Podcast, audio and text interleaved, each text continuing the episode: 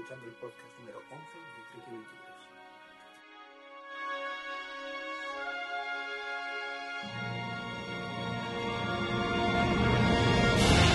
Me llamo Joan y aquí estamos una semana más en un podcast que voy a en dos días. El- hoy día 2 y supongo que mañana día 3 lo terminaré. El motivo pues falta de tiempo. El por qué lo grabar en, en un día poco habitual en mí, como, como suele ser, sabéis que, que grabo siempre los miércoles. Pues por lo mismo que la semana pasada. Espero poder dedicar a lo, a lo largo de la semana tiempo para grabar el segundo screencast del curso de XP. Empezaré, como siempre, pidiendo o comentando algo, en este caso pidiendo disculpas por el sonido de la, de la grabación. Sé que hay veces que, pues, que se escucha un poquito mal este podcast y, me intento hacer todo lo posible para, para solucionarlo. El motivo, pues que lo hago en una habitación donde hay un ruidoso PC a mi lado, aparte del Mac, y mm, tengo tres discos duros externos y un Time Capsule, que aunque sea de Apple, también hace bastante ruido cuando, cuando se pone a ello. Pero bueno, prometo intentar solucionar ese, ese sonido para que el resultado final pues sea lo, lo más, digamos, óptimo posible dentro de las limitaciones que, que comento. Eh, antes de seguir, quisiera comentaros una, una cosita respecto al screencast del curso de XP que hice el otro día. Eh, lo comenté por encima en el inicio del screencast, pero quiero ampliarlo aquí. Y es el motivo por el que me salté una de las lecciones. Además me expresé bastante mal en el screencast. La lección número uno iba a ser la instalación del XP desde cero. Pero ¿qué es lo que ocurre? Pues ocurre que la chicha de la instalación, no del curso como dije en el screencast, sino de la instalación del XP, pues está en definir dónde instalamos el sistema, formateamos o no formateamos, qué hacer si tenemos área lata, qué hacer con un IDE, cómo configurar el maestro y el esclavo, particionar el disco duro en dos, para una parte para datos y otra para, el sistema operativo. Y me encontré al hacer la instalación que el VMware pues mm, ignora todo eso. De hecho, era el, cuando le, le puse para instalar el XP, directamente me decía que si me le daba un número de serie y él solito ya lo, lo metía. Esa parte la pude evitar y me pidió usuario. Que me esperaba que pudiera incluso particionar la, la máquina virtual y no fue así. La verdad es que no sé por qué me lo esperaba, porque ya me pasó anteriormente. Entonces, pues no, no conseguí el objetivo, que era explicarlo bien. Entonces, podría grabarlo de nuevo, pero me parece una tontería. Porque es que quitando esa parte, que es la- un poco la, como digo, la chicha, el resto es siguiente, siguiente, siguiente, seleccionar el idioma, bueno, el idioma, el uso horario, porque el XP es español y punto. No es multilingüaje como el macOS. Y, y poco más. Y el nombre del usuario administrador, la contraseña y ya. Entonces, por eso no tiene interés. ¿Qué pasó además? Lo grabé una vez, se me... ¿qué me pasó? Me llamaron por teléfono, lo grabé otra vez y, y me saltó desde las pantallas. Eh, lo volví a grabar y no me acuerdo qué pasó, si volvieron a llamar por teléfono o algo así. Entonces, mientras que un screencast, perdón, que un podcast, pues es relativamente sencillo, paro, paro de grabar. Lo había visto muchas veces en los míos, o escuchado.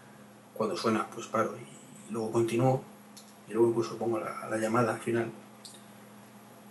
Pues en un screencast, en screencast, pues es relativamente más complicado. No porque no se pueda hacer. Cuando haces algo que depende de ti, se puede hacer. Yo si hago clic en botón inicio, luego programas y uy, me llaman. Bueno, pues vale, sigo grabando, luego lo quito de la edición y punto. Vuelvo a dar eh, inicio programas y, no se nota. Pero ¿qué pasa? Que es una instalación, donde mucha parte es automática, que son letritas que salen. Entonces, pues claro, si te llaman en medio de las letras, ¿qué haces? o, cuando estoy instalando, que se tira a media hora el solito de la que te pego instalar cositas ahí, pues. Ahí, ahí fue ya la definitiva que, que lo dejé instalando y no me acuerdo de pantallas Y me volví a saltar. No me acordé de, de quitarle el, el automático, me fui, me fui a ver la tele. Digo, bueno, mientras se instala, porque es que, ¿qué voy a contar? Se está instalándose, pues se está instalando. Como dije, mira, mm, voy a seguir grabando, cuando vuelva pondré el final. Entonces hay partes que es absurda. La barrita subiendo, pero claro, si justo salta esas pantallas y, y de pronto ya me aparece un menú de diálogo, pues queda un poco cutre. Entonces, pues, la unión de todo eso me llevó a, a cancelarlo. Y empecé en el capítulo 1. Del cual, pues me gustaría saber vuestra opinión. Empecé en el capítulo 2, perdón, que fue el 1 realmente. Como digo, me gustaría saber vuestra opinión. Porque no sé si resulta útil o no. Es muy básico. Yo de momento voy a seguir en esa rutina de intentar grabar un podcast semanal y un screencast semanal y a ver qué tal sale. Pero me gustaría algún comentario de, oye, me parece bien, oye, mira, está siendo una mierda, un coñazo y no es útil para nadie. Y, bueno, eso quería comentaros de la odisea de- del primer screencast, que la verdad es que hubo momentos en que dije, mira, tomar por saco, paso de los screencasts porque me vuelve tonto. Pero bueno, sigamos donde, donde había que seguir. Y, ya veremos cómo sale el segundo y, cómo sale esto. Eh, antes de empezar con el, uno de los temas principales que iba que voy a contaros, que trata de Microsoft Live Mesh, quería comentaros mm, algunas novedades. En este caso mm, voy a empezar por Linux. Y es que Linux, ha- bueno, en este caso Ubuntu, ha publicado su versión 8.10. Ya está disponible desde hace un par de días. Yo pedí los, los CDs hace dos semanas, cuando salieron a, como opción para, para que nos lo manden a casa, así que supongo que llegarán en una o dos semanas. No obstante, lo, lo he instalado, pero vamos, no he visto... Es que no, en Linux no acabo de, ver yo mejoras de un sistema a otro. O sea, me parece pues muy similar a lo que había. Entonces, pues...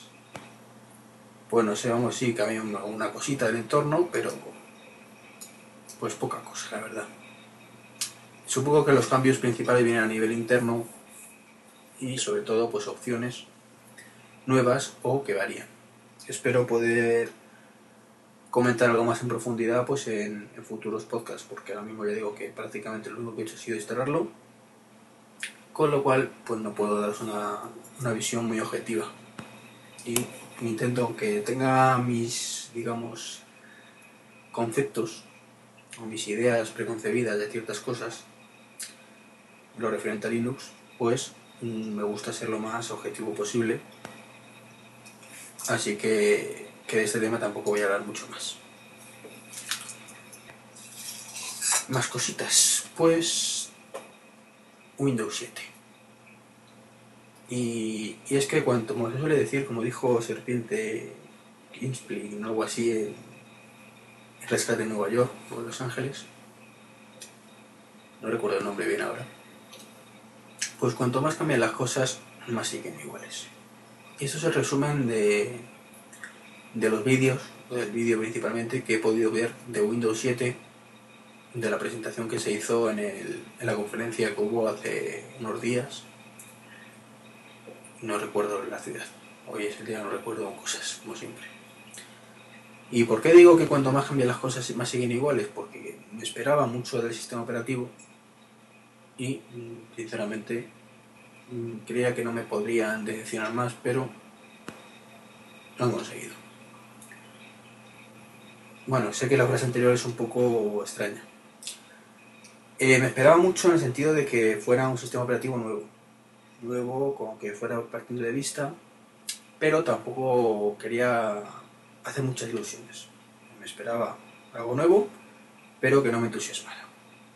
Pues bien, eso es a lo que me refería antes con, que no me han podido decepcionar más. Porque es que, aunque he leído por ahí muy buenas críticas, pues, pues no puedo estar en más desacuerdo con ellas. ¿El por qué digo esto? Muy sencillo. Nos venden la moto de un Windows novedoso partiendo desde cero. Estos fueron los inicios del Windows 7. Luego dijeron que no. Más adelante pues ya se dijo que el Windows 7 no era el, el sistema operativo este nuevo que iba a haber, sino que sería el, el sucesor de este que el casi serio. Bueno, Microsoft siempre que hace un sistema operativo nuevo dice que parte de cero, que rompe con todo lo anterior, etcétera, etcétera. Al final es una evolución y más de lo mismo. Pero bueno, a mí que se parezca a vista no me, no me disgusta, a mí vista me gusta. Desde el punto de vista visual me gusta bastante. No así de rendimiento. Entonces entiendo que Windows 7 va a ir en ese, en ese enfoque. Eh, me parece bien, claro, que me parece bien hasta que empezamos con cositas raras. Cositas raras, eh, comentarios de dudoso, de dudosa credibilidad y, y demás cosas típicas de, de Redmond, en este caso, de Microsoft. Y es que las novedades, pues, pues sí, vale, que soportan no sé cuántos cientos de procesadores a la vez. Y sí, realmente parecieron la qué guay, toma ya. Pero claro, si os ponéis a pensar, Windows Vista está enfocado a máquinas, máquinas de trabajo, no estamos hablando de estaciones de estaciones de, servici- de servi- servidoras, no sé la palabra, que tengan pues tres procesadores o cuatro procesadores. Estamos hablando de un PC, lo que se conoce como un PC. Y en un PC, hoy por hoy, es raro, raro, raro el que tiene dos procesadores en una placa. Así que ni de qué hablar de ciento y pico. Pero desde el punto de vista de los usuarios, no hay diferencia. Porque no es útil. Un usuario va a tener como mucho, como digo, dos, dos procesadores en la placa, lo normal suele ser uno, de 4 núcleos, o de 8 núcleos, o de 17 núcleos. O de 100 núcleos, pero la tendencia es un único procesador con muchos núcleos. Entonces, pues, que se acaba de ciento y pico, pues como que da igual. Otra cosa es quizás que la información, el lugar donde leí eso sea una equivocación en la traducción. Y no se refiere a 124 o 25, no sé cuántos ponía. Procesadores, sino núcleos. Eso ya sí me parece más adecuado, porque es la tendencia actual. Pero, en base a lo que yo leí, pues ponía procesadores. Otra de las novedades es una nueva barra de, de tareas. Eh, pues la barra de tareas ahora mismo es ligeramente diferente.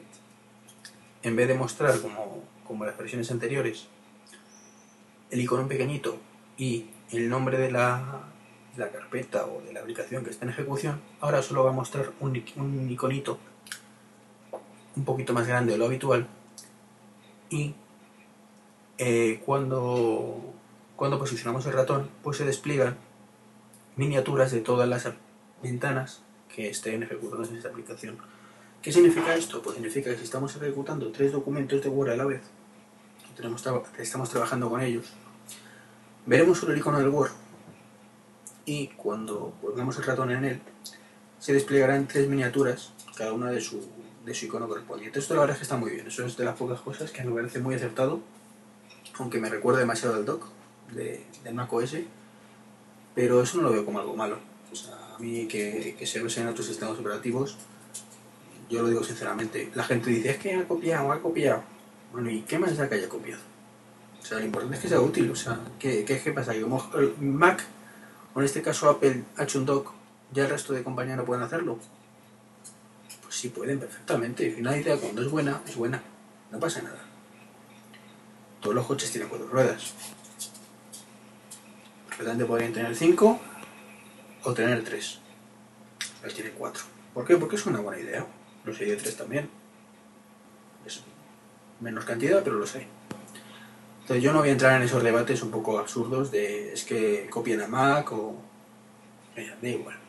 Tiene una cosa parecida al dock, yo me alegro mucho, me parece un acierto.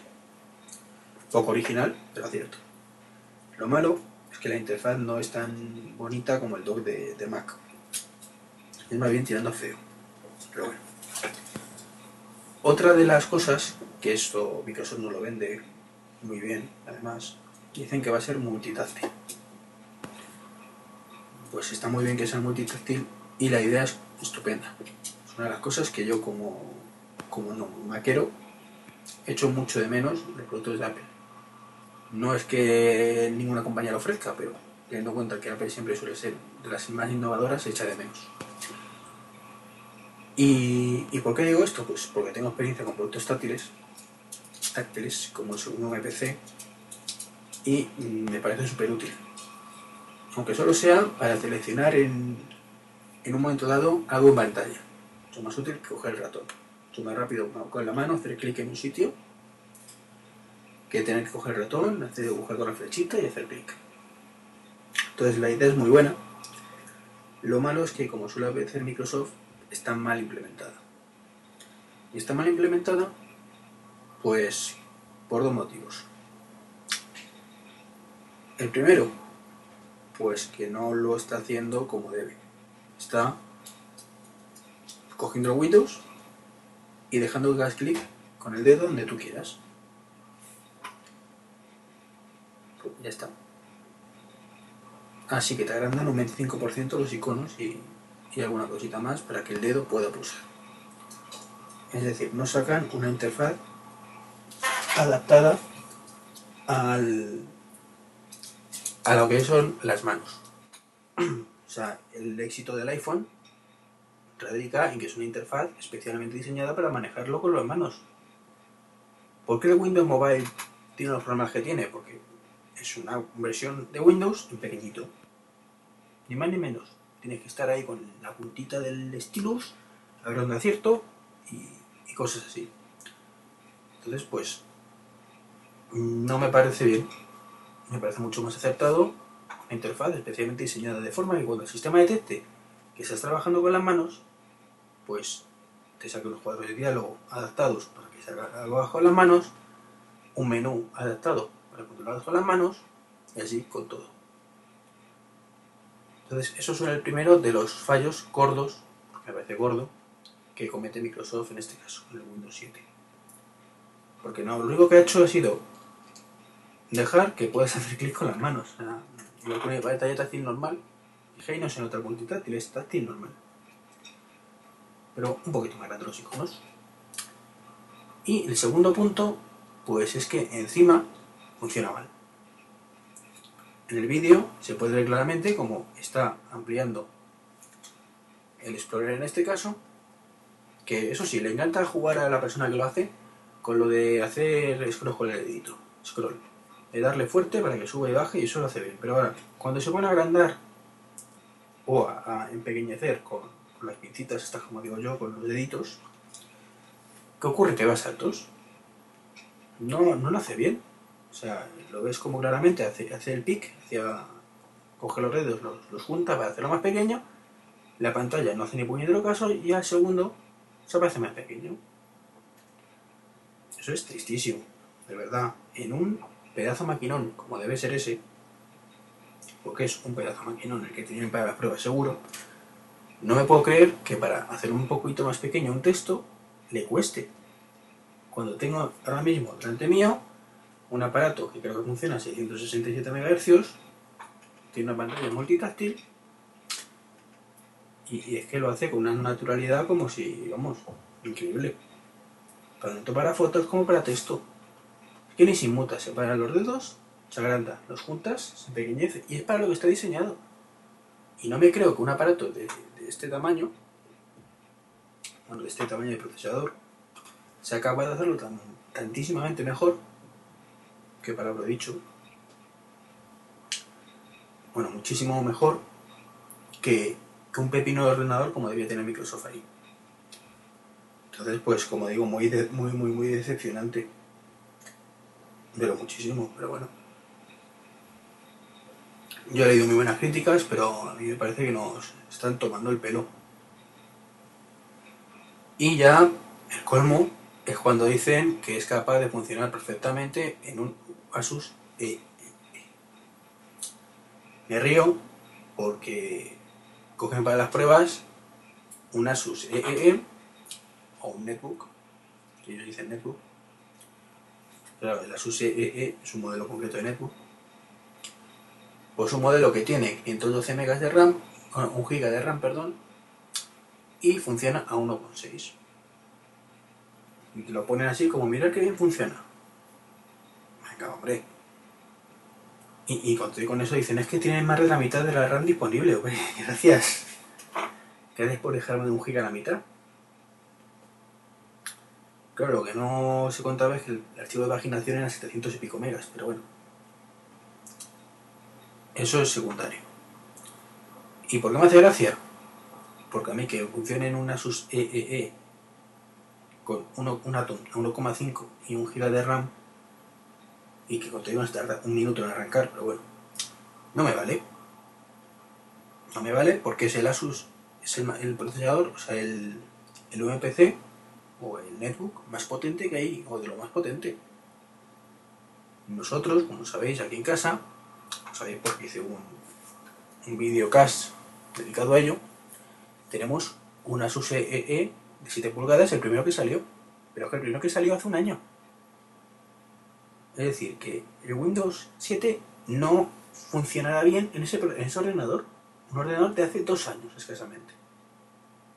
Que es poco potente, sí, pero tiene dos años. Entonces no me vale, o sea, me parecería bien que me dijera no te funciona un hardware de hace 7 años. Pues evidentemente. Ni lo pretendo, pero es que el Asus concretamente lo hemos comprado hace 6 meses. Es decir, que si saliera mañana el Windows 7, o dentro de un año, un ordenador de un año y medio, debería funcionar perfectamente. No va a funcionar. Lo tengo clarísimo. Pero es que no me vendan la moto como que funcionan los netbooks. No, funcionan los netbooks de dentro de un año y medio. Y es que volvemos a lo de siempre, que un sistema operativo debe funcionar con hardware relativamente antiguo. No hablo de 5 o 6 años, pero sí de 2 años. Con cierta soltura. Que evidentemente en un ordenador recién comprado vaya mucho mejor. Pero, ¿me entendéis, no? O sea, no me parece ni lógico ni razonable. Y eso me da que pensar que el Windows 7 no va a ir mejor que el Vista, por mucho que no lo vendan, va a ir un poquito mejor. Pero claro, ¿qué ordenadores hay ahora? ¿Qué ordenadores había hace dos años cuando salió el Vista? ¿Y qué ordenadores habrá dentro de dos años cuando salga, dentro de un año y pico cuando salga el Windows 7? Es que la diferencia es importante. Es importante porque no es lo mismo. O sea, que Windows 7 va a funcionar estupendamente, lo que hoy por hoy es un pepino. ¿Vale? Estaría bueno que no fuera así. ¿Que el Windows Vista funciona hoy en día más o menos bien en un pepino? Pues sí.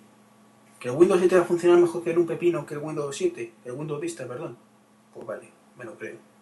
Pero es que el Windows Vista va a funcionar como el culo. En un pepino y lo que no es un pepino. Entonces pues no me vale. Siento, estoy muy decepcionado con esto.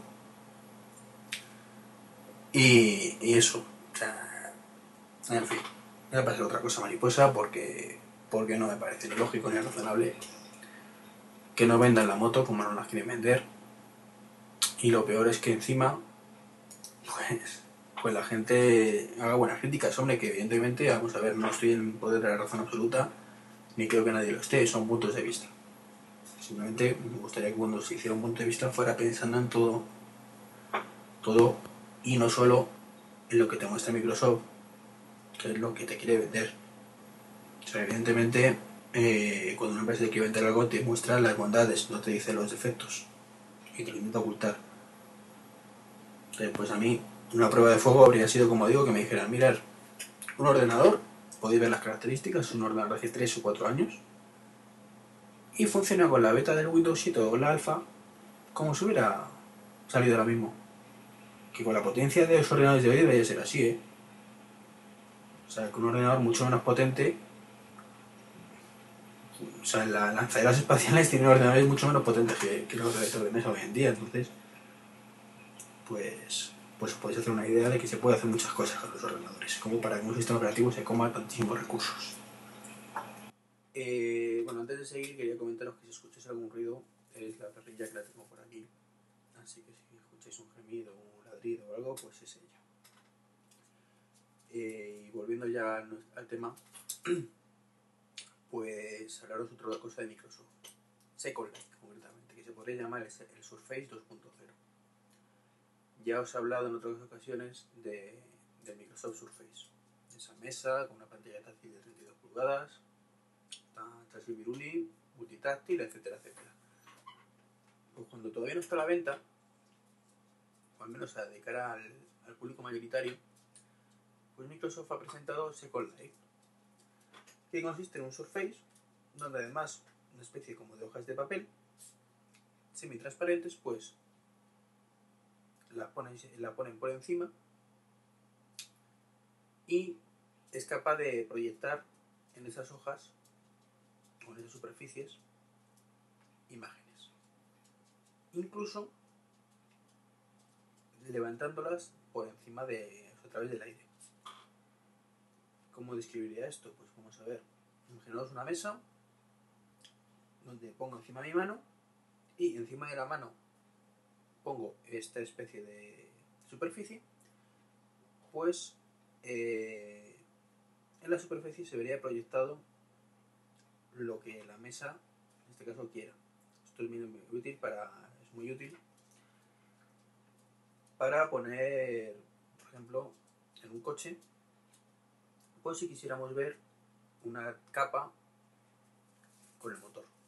Pues pondríamos, pondríamos el coche en la pantalla y de encima pondríamos esta capa y veríamos el motor. Eh, está muy bien, Entonces, pues, lo único que veo es un poquito quizás pronto. Es pronto porque todavía no hemos asimilado, o el mercado no ha asimilado el 1. Entonces quizás hubiera sido mejor esperar entre otras cosas porque la versión 1 ponían, mostraba muchas tecnologías que ni siquiera existen todavía. Muchas cosas que dependen de, de, ¿cómo se llama? radio, de radiofrecuencia y cosas así. Eh, bueno, y, poco más os puedo contar de, de esta secuela. tampoco, tampoco me iba a enrollar mucho, era un, simple comentario. Y, pasamos al siguiente punto, que es además el, punto importante, digamos, de, del podcast. Pero antes, pero antes, que ya sabéis que soy muy dado a, que me pasen estas cosas, que digo una cosa y luego me doy cuenta que se me olvida. Una cosa relacionada directamente, para que os hagáis una idea y así os, os avanzéis, se trata de una aplicación que ha salido en la App Store, se llama Mobile Files, que permite desde el iPhone acceder, y entrando en el mundo Apple, a iDisk. el iDisk sabéis que es un sistema o un, bueno, un servicio más bien que viene acompañando al paquete MobileMe y que anteriormente venía acompañando al punto Mac que permite almacenar una, hasta 10 gigas en un servidor de Apple. Lo hace a través de una unidad de red, de forma que todo lo que echemos ahí, pues si trabajamos ya sea online o, offline, con que me digo las palabras, pues en cuanto tenga conexión a internet se sincronizará con esta carpeta o este espacio web, de forma que si tenemos varios ordenadores Mac, podamos sincronizar en todo momento esta información. Eh, como digo, tiene 10 gigas y tiene sus ventajas y tiene sus inconvenientes. Eso voy a meterme un poquito más en profundidad a continuación, porque lo que quería hablaros, que es la chicha del, del podcast además, es Microsoft Live Mesh, que se podrá traducir suponiendo que Mesh sea Mesías, que espero que sea así. Pues, eh, bueno, los servicios live, pues el Mesías de los servicios live. quería meterme en chumina variedad de que si el Mesías vivo de Microsoft. Que va un poco encaminado a hacer la competencia, no al MobileMe en general, al menos hoy por hoy, pero sí a la función iDisk.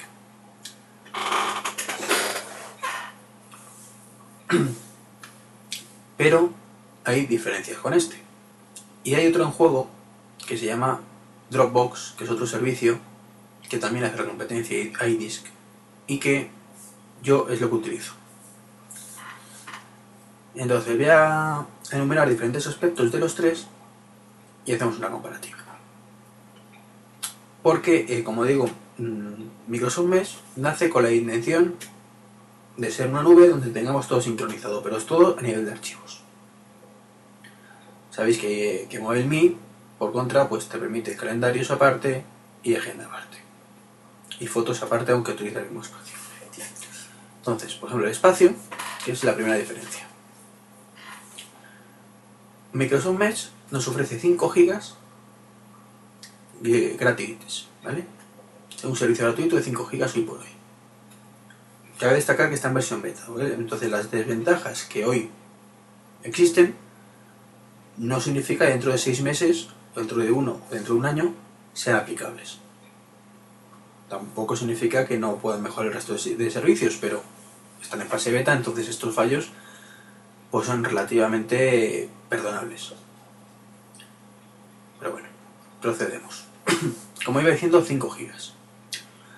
El Dropbox, por su parte, ofrece gratuitamente 2 gigas.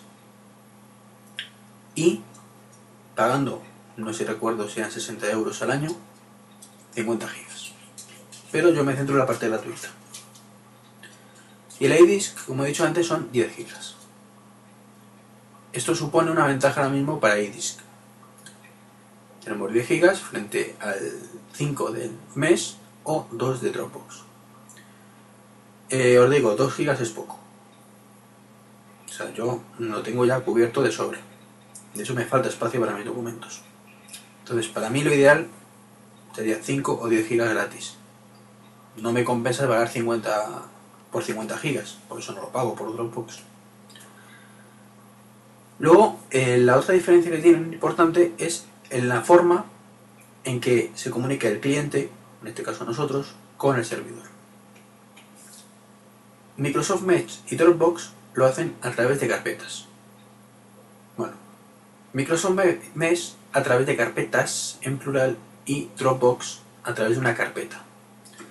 Mientras que iDisk lo que hace se monta como una unidad más. Entonces tenemos nuestro volumen de, del Mac, discos externos y la unidad iDisk. ¿Qué ocurre? Que todo lo que volquemos o que copiemos en iDisk se sincronizará con la nube de, de. Por contra, Dropbox, pues cuando lo instalamos nos dice la carpeta Dropbox, ¿dónde la quieres? En mi caso, yo la quiero dentro de mi carpeta personal. De cara a la organización interna mía, me parece mucho más cómodo tener la carpeta en mis documentos, o en la, o en la carpeta a nivel de documentos, que no en la unidad externa. Tampoco es que sea un problemón tenerlo, eh, tenerlo en la unidad externa, pero lo prefiero. Y Microsoft Mesh no funciona exactamente así, sino que cualquier carpeta que tengamos en el disco duro podemos mandarla a sincronizar. Esto es una ventaja muy importante porque podemos tener varias carpetas de un mismo ordenador sincronizadas y solo sincronizarlas en otros ordenadores parte de ellas. Cuando vamos a otros ordenadores eh, podemos agregar cualquier carpeta que tengamos sincronizada y decir dónde la queremos dejar. Entonces, a lo mejor nos interesa tenerla solo en un ordenador y en la nube o tenerla en todos los ordenadores y en la nube. Con Dropbox no existe esa posibilidad, es la carpeta lo que tengas te lo, sincronizo. Mes, pues esa es una enorme ventaja que tiene sobre el resto de servicios. Es mucho más cómodo cada ordenador un poco sincronizar lo que quieres y dejarlo donde tú quieres. Eh, el problema es cuando empezamos ya a mirar un poquito más en profundidad cómo funciona. Yo llevo unos 4 o 5 días con el mes.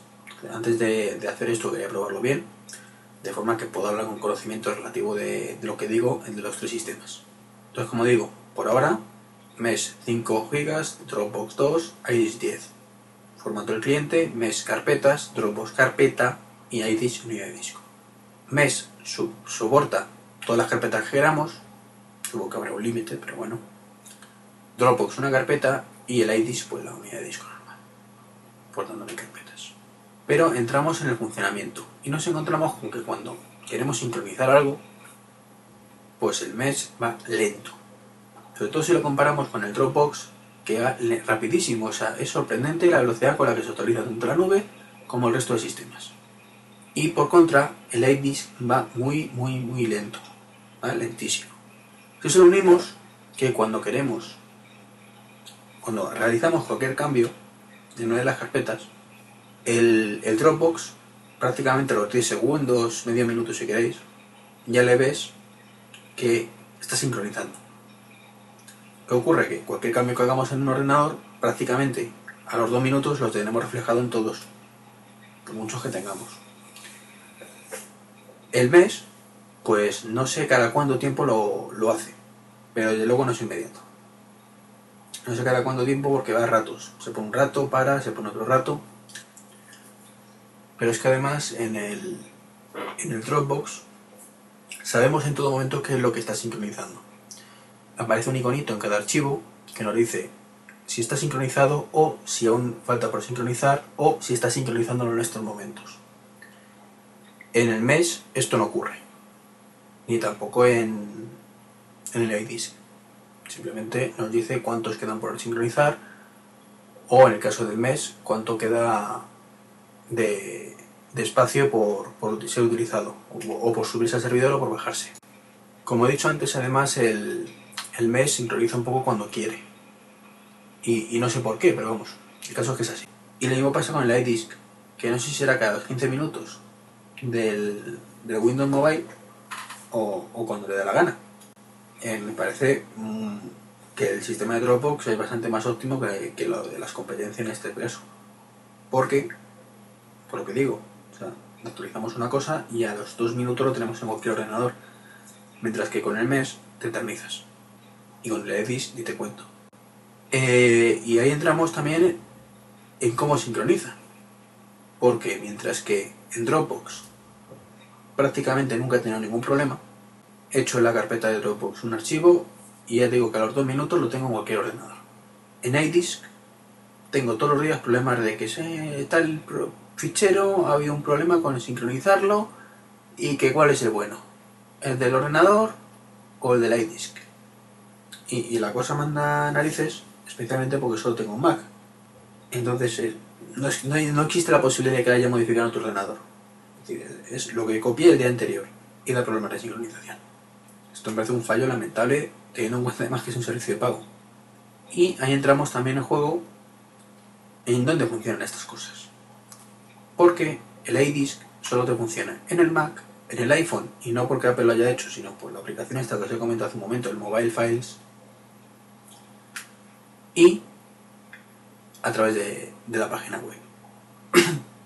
te vende la moto Apple como que funciona también en, en Windows. Hoy por hoy mentira cochina. O sea, yo cuando lo contraté me esperaba poder al menos sincronizar ese Windows y no. Desde Windows te abre la página web para que hagas lo que quieras. Eso me parece una tomadura de pelo. MES, por su parte, tiene soporte para PC, tiene soporte para Mac, bien, Microsoft, bien, vamos bien, y el soporte para la web. Se olvidan de Linux. En mi caso, no me afecta porque Linux lo tengo como algo meramente, meramente anecdótico. Entonces me da igual. Pero en esto, Dropbox sí que se porta. Y tenemos soporte para PC, soporte para Mac, soporte para Linux, aparte de la web. La web es seguramente el que peor lo tenga respecto a su competencia, el Dropbox. Pero como a mí no me importa, porque yo la web, a ver, no sé si me entendéis, no me resulta útil más que para comprobar que esté ahí un archivo. O a lo mejor en cierto momento de mi vida que necesite comprobar una cosa de tu ordenador que no es el mío. Y en ese momento va a ser algo tan puntual que me da igual que el interface no sea lo mejor. Y otro punto es los otros servicios que ofrece cada, cada, cada, paquete, digamos. Dropbox es solamente una unidad de disco virtual o una carpeta virtual. No ofrece nada más. iDisk viene integrada como VMI y, y pues sí te viene con, con la opción de control remoto en, en el caso de PCs únicamente y si accedemos, y eso lo cachondo, desde... que no me sale el nombre ahora, desde Internet Explorer. Si no, dice que, que no. Con lo cual, pues es una funcionalidad muy limitada que encima no funciona bien. Conclusiones de esto. Y ya metiéndome un poquito más de lleno en, Microsoft Mesh. Bueno, y en todos los demás. Joder, yo me había organizado esto también, en mi tablita y todo, y lo mal que me está quedando el informe, de verdad, perdonadme, pero estoy haciéndolo fatal. Y las conclusiones son que el Microsoft Mesh, cuando funcione bien, será una buena opción. Si algún día funciona bien. hoy por hoy, no. No, y os explico. Hay veces que da errores. Igual que iDisk, muchísimas veces. En, el caso de iDisk, te avisa al menos, te dice que hay un error. En Microsoft Mesh simplemente no te sincroniza toda la información o de pronto un archivo te dice que lo has borrado. En el informe de, en el log o como queréis llamarlo, de lo que se está haciendo, de pronto me, ha dicho esta mañana que yo me había cargado un archivo. Cuando era mentira. Yo no me lo he cargado. Y cuando he ido a verlo, digo, es que cabrón, me lo ha borrado. Menos mal que tiene una copia de seguridad, porque esto en Cerveta no me feo un pelo de ello. Y he podido copiarlo de nuevo. Luego, hay veces que se queda ahí leyendo y no sincroniza nada. Y un buen rato, ¿eh? Como colgado, leyendo y tal, me ha dejado el ordenador, el PC del trabajo, completamente bloqueado prácticamente. Y no me queda más remedio al cabo un rato de cerrarlo y volver a ejecutarlo. Y luego ya al rato, al rato de esto, sincronizo lo que le quedaba. Pero no, no va fino. No va fino. La idea es muy buena, pero sincroniza muy lentamente. No lo hace automáticamente al instante. Y tarda bastante. Son tres puntos muy importantes y, lo digo de verdad muy importantes de cara, de cara a este, estos servicios, porque no siempre te puedes permitir el lujo de tirarte una hora desde que haces una cosa hasta que apagas el ordenador. Y no mola nada ir con prisas, hacer una cosa, en una carpeta pensando que se va a sincronizar a los dos minutos, apagar el ordenador a los tres minutos y cuando llegas al otro lado, pues ya lo has visto. lo suyo, para los que tenemos Mac, sería utilizar iDisk. Sería lo óptimo si no fuera porque Apple lo ha planteado el tema sumamente cerrado y quizás sumamente mal. Porque aparte de lo que he comentado, según he leído, porque ya digo que no lo utilizo demasiado por los problemas que me da de sincronización, resulta que solo puedes sincronizarlo realmente con un ordenador. Entonces, aunque no tengas varios, en los otros lo que hacen es ver lo que tienes, pero no puedes sincronizarlo de forma que todo lo que agregas, no sé si me entendéis, se actualice. No terminé de entender eso a qué se refería cuando lo leí, pero no me gustó. Y si estoy teniendo problemas con un ordenador, pues me cuento con varios. Entonces eso es lo que me tira un poquito para atrás. Eso unido a la velocidad. O sea, a mí que sea una unidad de disco tampoco me hace mucha gracia. Por eso de que me gusta tener organizadas las cosas a mi manera, no como Apple le dé la gana. Entonces yo esto lo quiero para tener mis documentos. Entonces preferiría trabajar con mis documentos como a mí me dé la gana y decir, esta carpeta la sincronizas. Y esta otra también. Y no que tener que organizar la carpeta o la unidad de disco como, como le dé la gana al iDisk. Que encima vienen ya con carpetas predefinidas. O sea, es un poco extraño. Y el tercer Discordia, que es el que utilizo, y creo que voy a seguir utilizándolo, es el Dropbox. Que lo que no me gusta es el poco espacio que trae.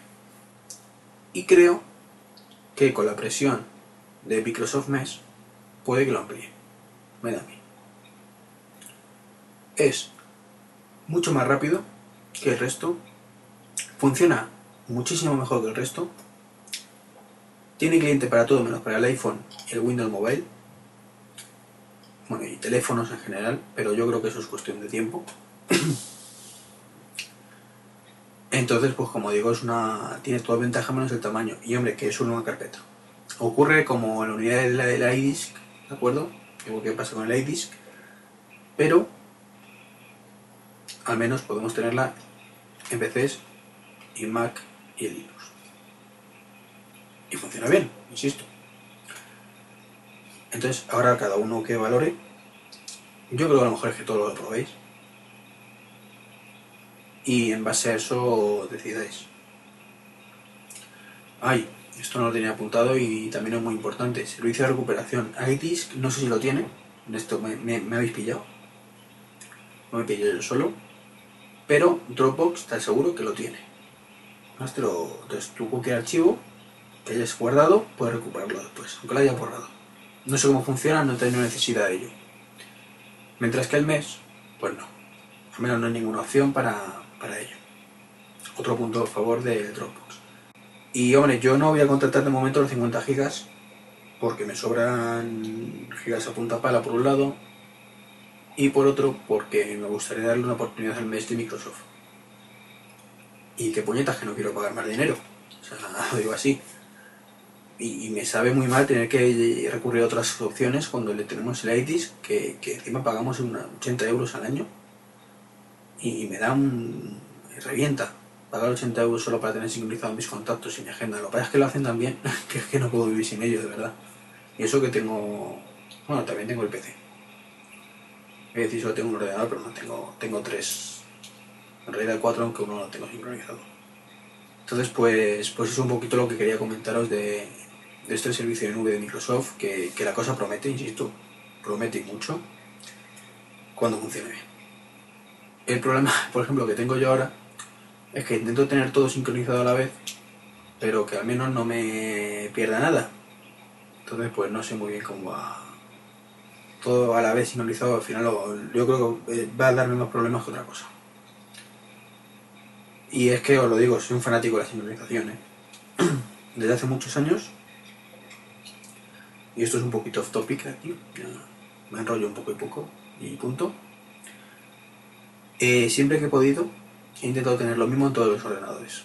Porque sí, porque me he movido siempre entre varios ordenadores. En casa tengo, como digo, cuatro ordenadores más mi chica.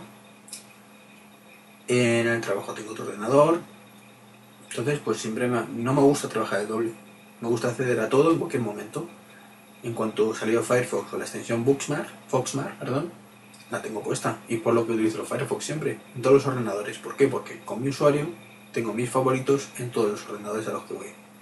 Eh, en casa, como tenía varios ordenadores, me creé un servidor, ¿vale? De un Windows Server. No me lo creé yo, instalé uno de los equipos y sincronicé todo. Me creé un dominio incluso para, para que cuando te logas con cualquier usuario tengas acceso a su carpeta privada. Simplemente. Y cualquier cambio que haga, pues como está reflejado en el servidor, pues se reflejan automáticamente el resto de ordenadores una vez que se conecten a la red. Y por supuesto cuando vi MobileMe, que era para sincronizar tus contactos y tu agenda y todo eso, pues de cabeza. Porque es lo que esperaba.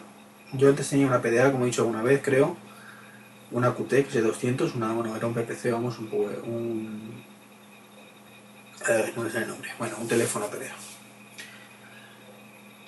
Y, lo que me reventaba era hacer un cambio en un sitio y tener que esperar a llegar a casa para sincronizarlo. Hombre, cuando lo hago en el teléfono no me importa, pero yo era muy dado a, y sigo siéndolo, lo que pasa es que ahora he cambiado de Google a, Windows Mobile, a Windows Mobile no, a MobileMe, hacerlo desde el ordenador. Me resulta mucho más cómodo cambiar una cosa en el ordenador que en el teléfono. ¿Qué ocurre? Que con el servicio este MobileMe yo cambio cualquier cosa en el ordenador y sé que a los dos minutos lo tengo en el teléfono. Con la PDA no. Y cuando era un tema de una cita una agen- de la agenda era un coñazo estar esperando a llegar a casa para sincronizarlo. Y, y con los documentos, claro, cuando vi el iDisk, pues como vi que no era compatible con PC, pues me fundió. Me fundió mucho. Y cuando descubrí Dropbox, de cabeza me he metido y estoy súper contento con Dropbox. Microsoft Mesh me ha abierto un poco las, el horizonte a una alternativa a Dropbox de mayor capacidad, sacrificando el cliente de Linux, que eso me da igual, control remoto me da igual porque utilizo LogMeIn, pero funciona regular. Es una beta hay que darle tiempo. De momento la idea me gusta mucho y seguramente lo amplíe un poco poco más servicios. Si lo ampliara a más servicios y permite sincronizar la agenda y los contactos, bueno, los contactos y la agenda es lo mismo, y el calendario, me parece a mí que, que MobileMe lo va a tener muy, muy chungo para subsistir, como no cambiar el chip en algunas cosas. A empezar que sea gratuito. Bueno, ya no os aburro más con este tema, que además es que, eh, es que llevo un huevo hablando ya. Llevo 51 minutos de podcast. O sea, y todavía me queda un poquito. No mucho, pero me queda un poquito. Pasamos ya de lleno a Apple. Así para, para desengrasar. Eh, bueno, voy a colar una cosa que además lo voy a apuntar según lo digo. que es posible renovación de iMac, iMac Mini en próximas semanas. Lo acabo de leer hace escasamente media hora. Eh, tiene pinta de ser la típica por la. No va a haber keynote ni nada, simplemente por la, por la típica renovación que hacen en la web. Incorporando, bueno, pues en el Mac Mini supongo las novedades que comentamos la semana anterior.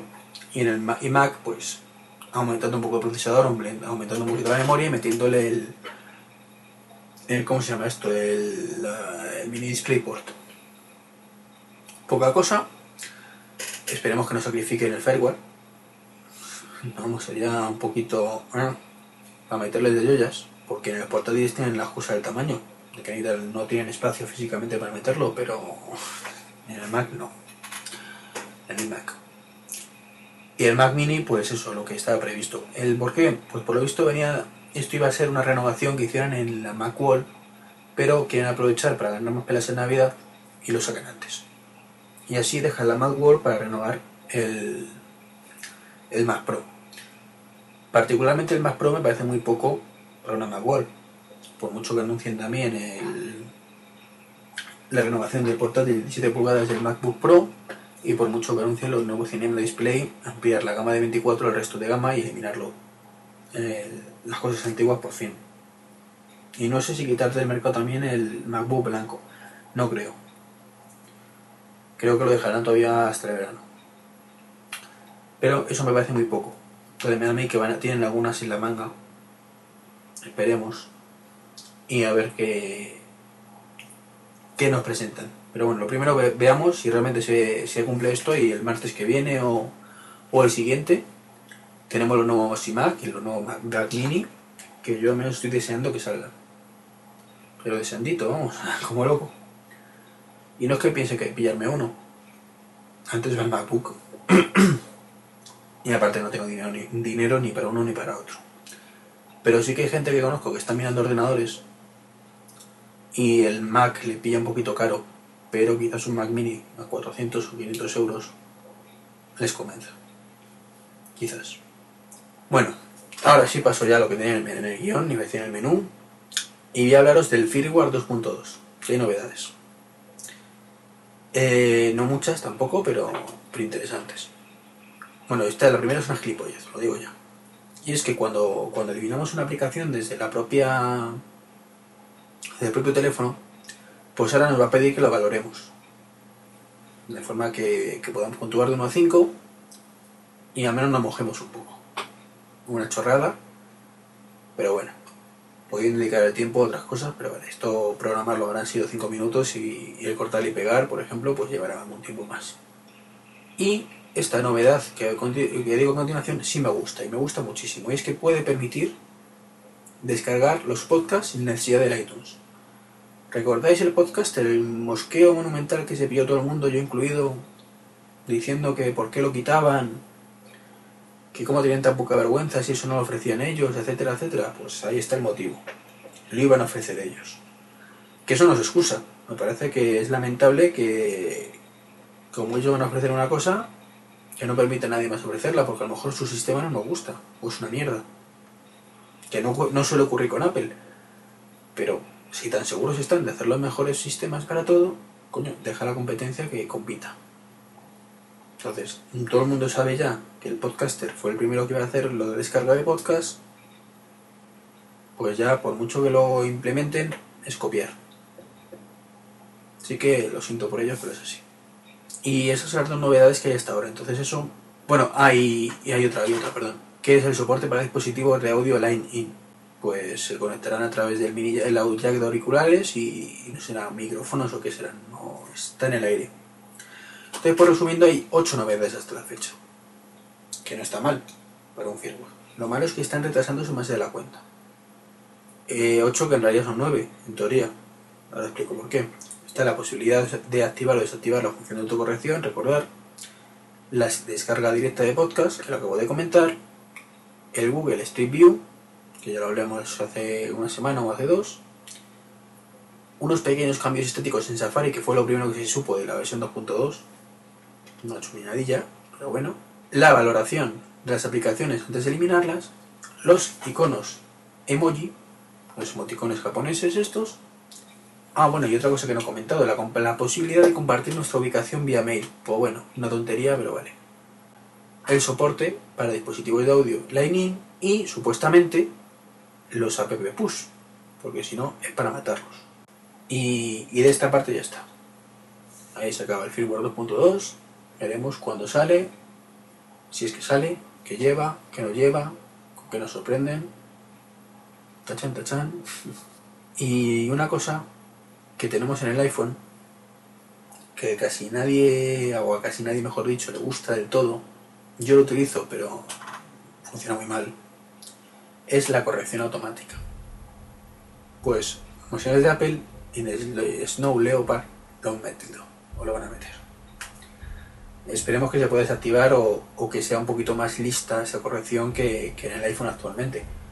A mí no me importa que me corrija automáticamente el iPhone, pero cuando yo meto una palabra nueva para él, lo mínimo es que me la agrega al diccionario y la próxima vez no me la cambio solito. Como hacen todos los correctores. Pero bueno, esto ya sabemos que, los de Apple, pues, por, lo menos no dejan desactivar la función de la próxima versión del firmware, así que no, no pidamos más. Como tampoco podemos pedir que eh, acepten el Opera Mini en la App Store. En realidad sí podemos, pero era para entrar en este tema. Es que según ha salido estos días, pues la App Store ha rechazado el Opera Mini. Hoy he leído otra versión de los hechos, es que ni siquiera le he mandado todavía Opera, la versión mini a, Apple. Pero en cualquier caso, si los motivos son los que se han dicho, que lo voy a decir yo ahora, están rechazadas y muy bien rechazadas, porque una de las normas que tiene el App Store es que se programe con el software, con el SDK, y esté basado el código en Cocoa. Son unas normas básicas. Yo dije en su momento, cuando me mosqueo con esto, que lo que hay que tener son normas básicas y claras. Esto, esto y esto. Se cumple, entra. No se cumple, no entra. Y una de esas normas básicas, pues es programarlo en Cocoa. Otra norma es que no tenga pornografía, otra norma es que no invada la privacidad o no sé qué rollos. El Opera Mini no está hecho en Cocoa, fuera. Así de simple. Que de acuerdo que es una oportunidad estupenda para que Apple largue una aplicación que es competencia directa del Safari sin complicarse la vida. Pero está muy bien rechazada si es que ha llegado a esta situación. Si han llegado realmente a esta situación, está rechazada perfectamente. Otra cosa es que Opera no la ha llamado todavía la aplicación porque sabe que se va a rechazar por este motivo. Entonces a lo mejor esa noticia fue la que se cambió un poquito las palabras y, y se han malinterpretado. Pero lo triste de esta situación es que es muy probable que aunque Opera, y ahora sí, ya culpo a Apple de esto, cumpla la norma y lo tengan en Cocoa en vez de en Java como están trabajando, se la rechacen porque hace la competencia a Safari. Y ahí ya no estoy tan de acuerdo. Pero bueno, es lo que, lo que tienen estas cosas. Ya lo he dicho muchas veces, no me voy a repetir, que además estoy haciendo un podcast muy largo. Así que nada. Voy a terminar ya con, dos recordatorios. El primero, Vertical Blogs. Recordaréis que este blog y podcast está metido en esta iniciativa. Pues nada, recordaros que existe, animaros a participar. He deciros que ha aumentado, ya son casi, no sé si son 9 o 10 los blogs asociados. El mío creo que era quinto, o sea que no, ha aumentado, me parece que más. El, y simplemente pues, pues comentaros que se me decirlo al principio del podcast, que fue ayer, que yo en medio he cambiado, a ver si averiguáis dónde. Tengo ya casi 30 oyentes. Este podcast ya tiene 30 oyentes. O menos un podcast de ellos ha dejado 30 personas. Así que bueno, poquito a poco vamos avanzando, que es lo importante. Y ahora sí ya me despido. Un abrazo a todos. Como siempre, contacto en blog, rey23.com, Twitter, 23 o por correo electrónico trek23.gmail.com o trek23.me.com mientras mantenga la cuenta móvil Venga, lo he hecho, un abrazo y hasta luego.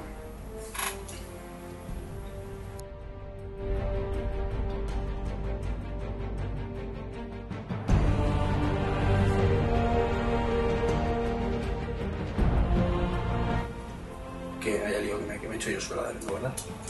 Bueno, está enfocado pues eso